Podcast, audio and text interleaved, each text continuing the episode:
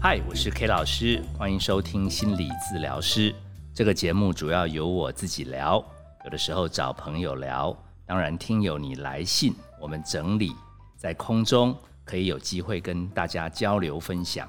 希望透过这个平台，大家在收听的时候，因为专注的聆听，可以得到一个喘息的空间，来面对这个不容易搞定的人生。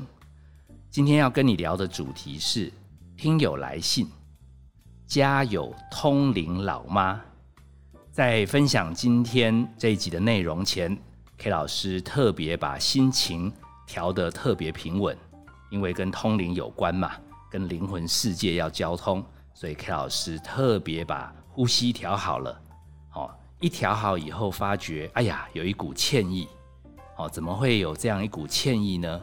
是因为最近真的不晓得是天气在转换还怎么样。还蛮多听友写信来，然后好像年轻的孩子也很乐意来门诊报道，所以造成我们对慢熟世代的这种感触，灵感大爆发。哦，然后 K 老师很怕忘记这个感动，想赶快录制。好，然后还有 K 老师又认识了一批学弟妹，都很优秀，又觉得说应该把他们通通邀来，让听友多认识。好，所以 K 老师那个贪念蛮重的。一下子要回信，一下子想要什么讲慢熟世代，一下子又要介绍新的朋友，结果搞了半天，有一封信就漏了回。今天这一集就是专门要来回这封信，先跟这位听友等很久，说声抱歉。我现在赶紧把这整封信念给听友听。那这个信还有一点长，所以 K 老师蛮建议听友。在我们线上也跟着专心听，你一边也可以训练看看，哎，你可不可以看出什么头绪？K 老师展信平安，家母与家父结婚 N 年，家母从年轻的时候就觉得家父长得帅，受异性欢迎，有异性缘，所以没有安全感。在我小时候的记忆中，他们两个因为怀疑。爸爸跟异性有来往，有一些特殊状况，经常大呼小叫，一直到十年前家母退休，家父也转换工作跑道，结果家父更忙碌，更常出门，家母不安全感就更加严重，两个人的口角变得越来越多，有的时候我跟妹妹都觉得身心俱疲。他们两个其实有去做过婚姻咨商，后来好像在咨商师的劝告下，家母也服用了忧郁症的药物，长达两年。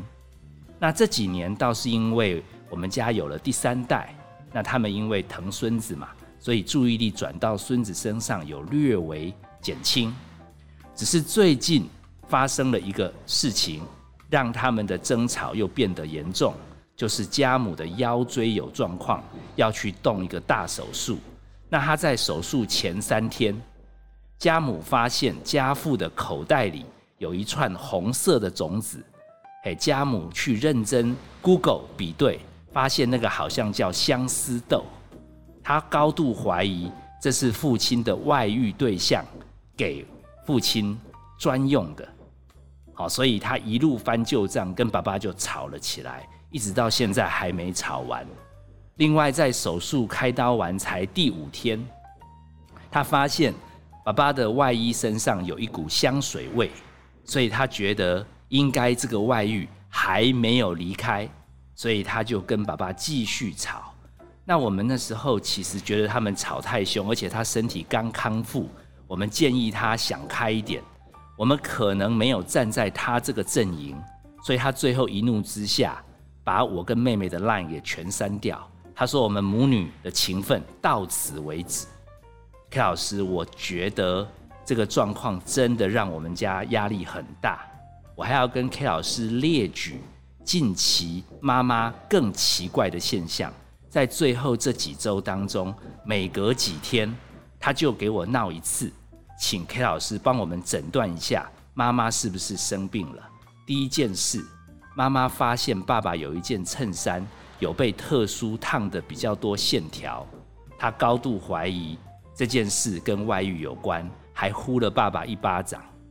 另外一件事，她发现搭爸爸的车的时候，副驾驶座距离有调整，她认为有别人坐在上面过，她还叫爸爸要下跪。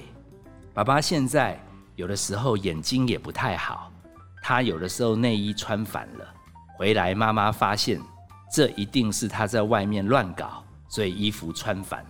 哦最夸张的是，他们有一次搭火车，火车上隔壁排有一个女生，大概多看了爸爸几眼，妈妈就一直觉得他们一定有勾搭，不然干嘛那个女生一直跟爸爸眉来眼去的？更妙的是，妈妈气得要死，但是隔天照样对爸爸很好，好像昨天的吵架完全没发生过。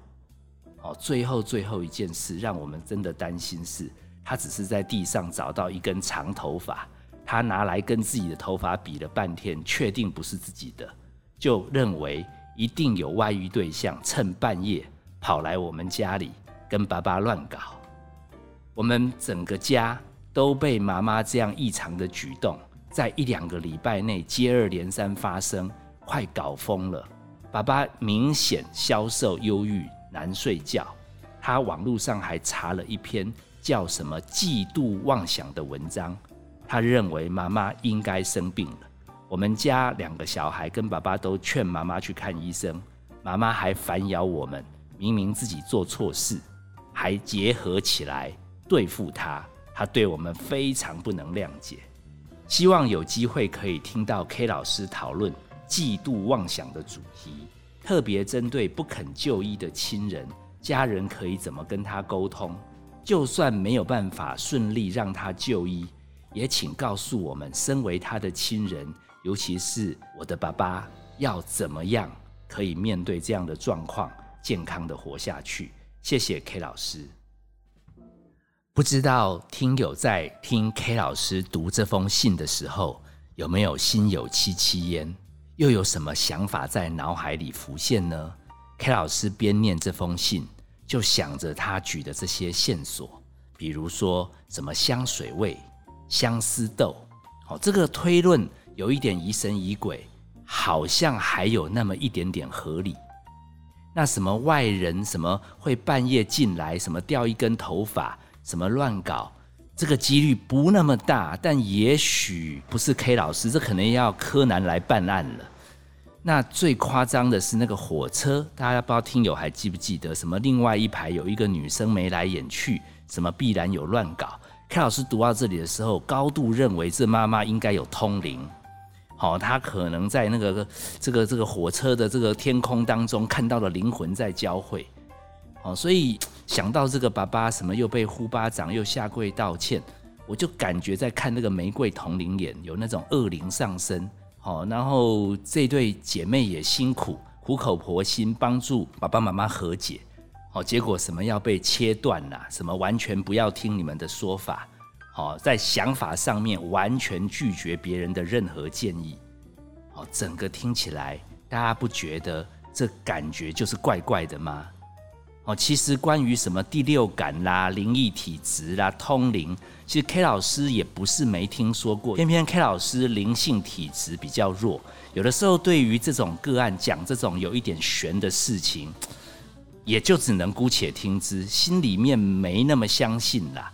好，那如果什么时候 K 老师开始比较相信通灵，其实是在大概二十年前，其实 K 老师有一个。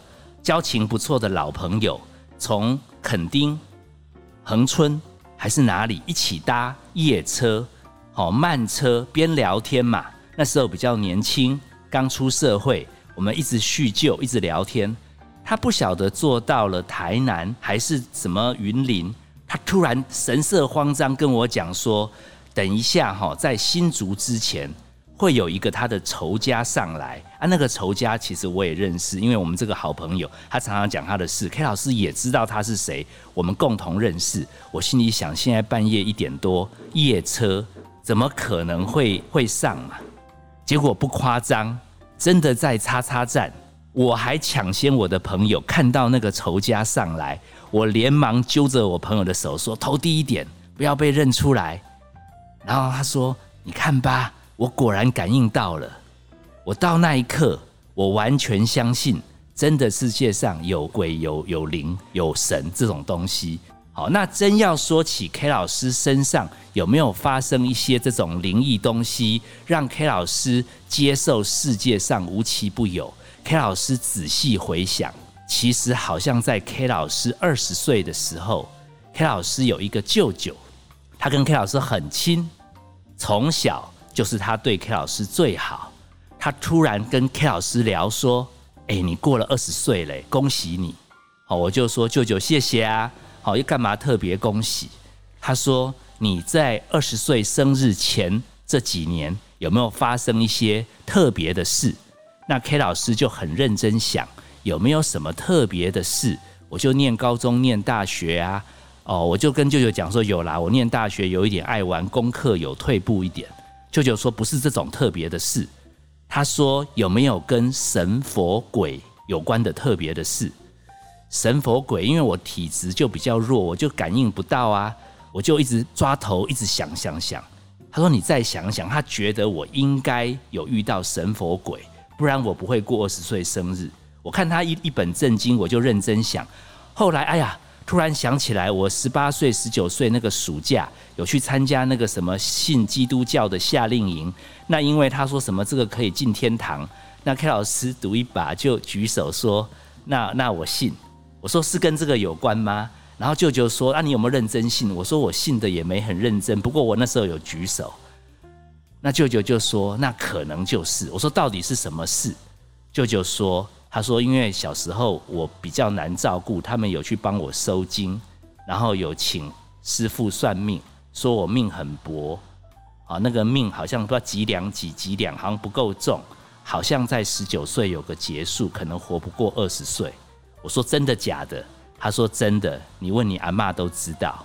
然后我听了有一点觉得哦，好险哦，我有信哦，不然其实 K 老师今天也没办法在这里做节目，讲这么多，其实只是要告诉听友，K 老师现在是保持着宁可信其有，哦，可能这个世界上真的无奇不有，所以这个通灵的老妈到底是生病还是？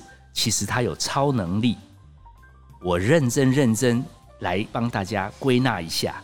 K 老师研判啦，直接讲答案啦。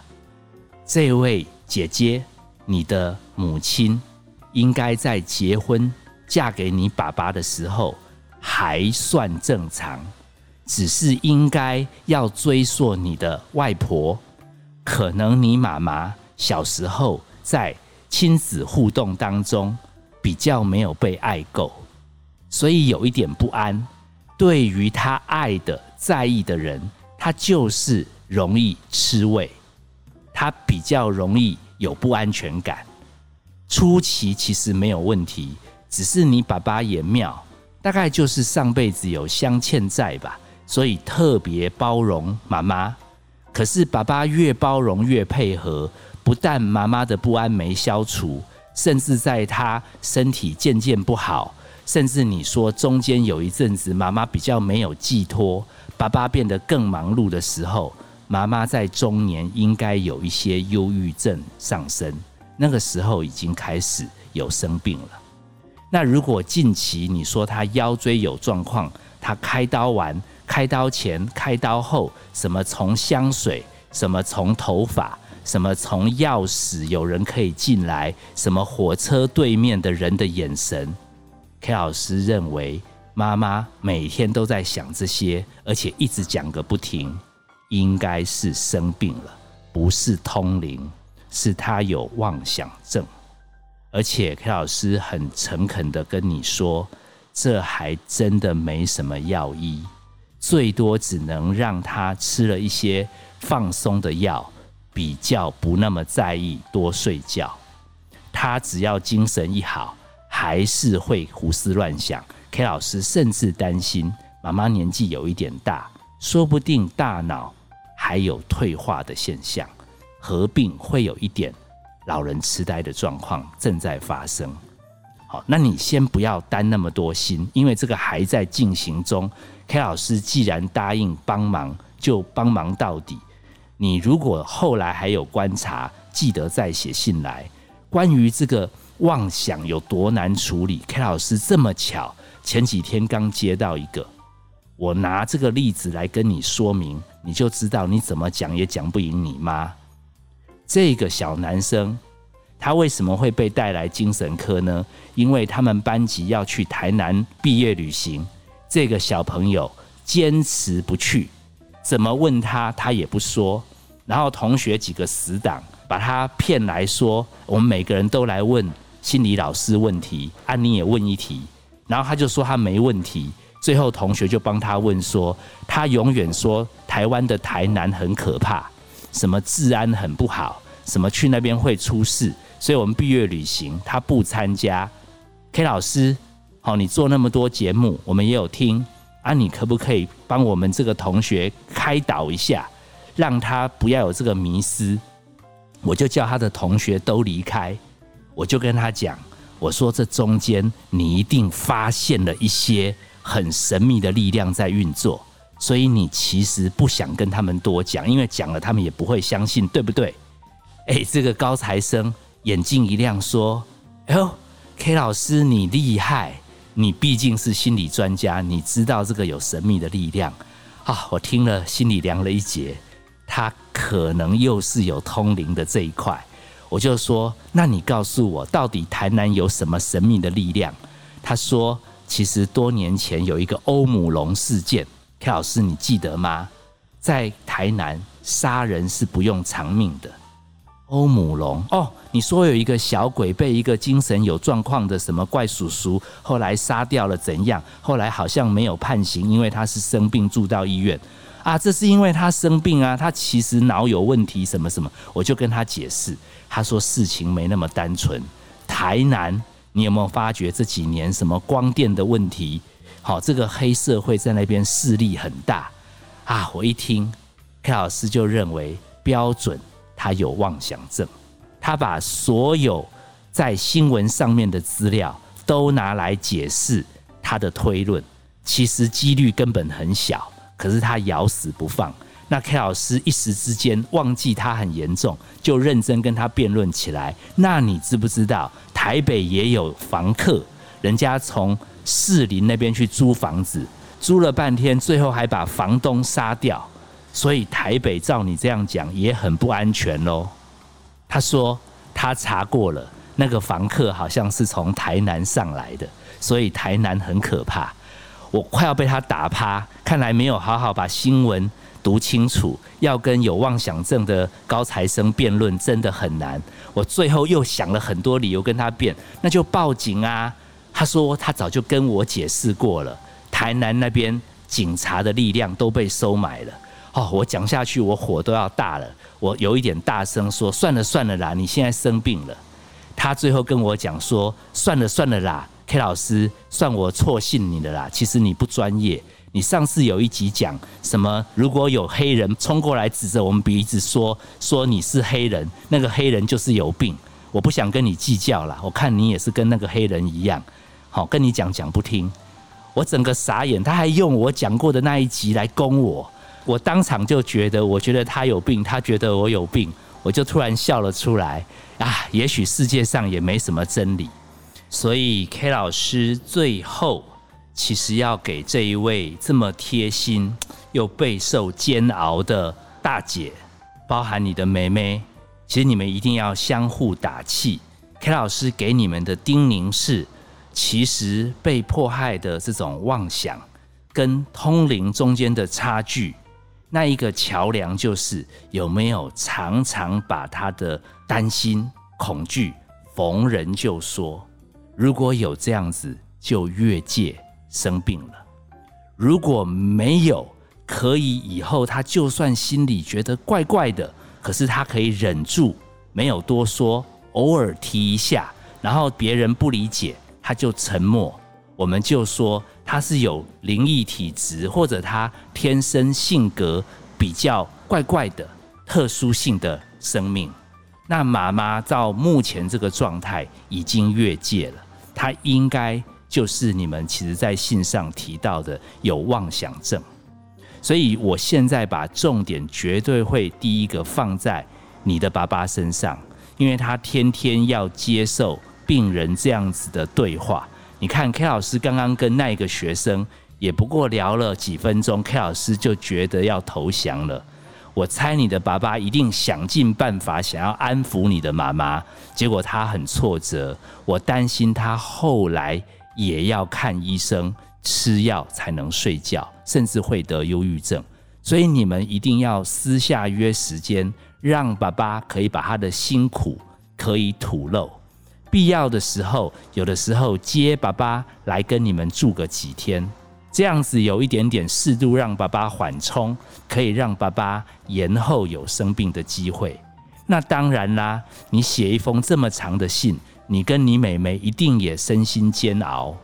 所以 K 老师也一样，大家轮流去陪妈妈，不要一次全家通通都投入，结果最后全家吵架更凶。反正每次轮到的，就去让妈妈倒垃圾。我们显出有在听就好，然后时间到帮他按按摩，当然可以用健康检查的方法让他到医院，也许医生开一些药让他容易放松一点，好睡。但是 K 老师真的最挂心的是，如果家里面还健康的人，后来会不会跟着生病？记得哦，K 老师给你一个特殊的权利，就是后面如果有任何状况。继续写信来，我们继续追踪服务。我是 K 老师，谢谢你收听心理治疗师。本节目由金星文创制作，相关的节目你可以在各大 Pockets 平台收听。如果你周围也有一些亲朋好友被这样子的爱恨情仇，甚至是怪力乱神搞得身心俱疲，可以把这一集跟他分享。我们下次见，拜拜。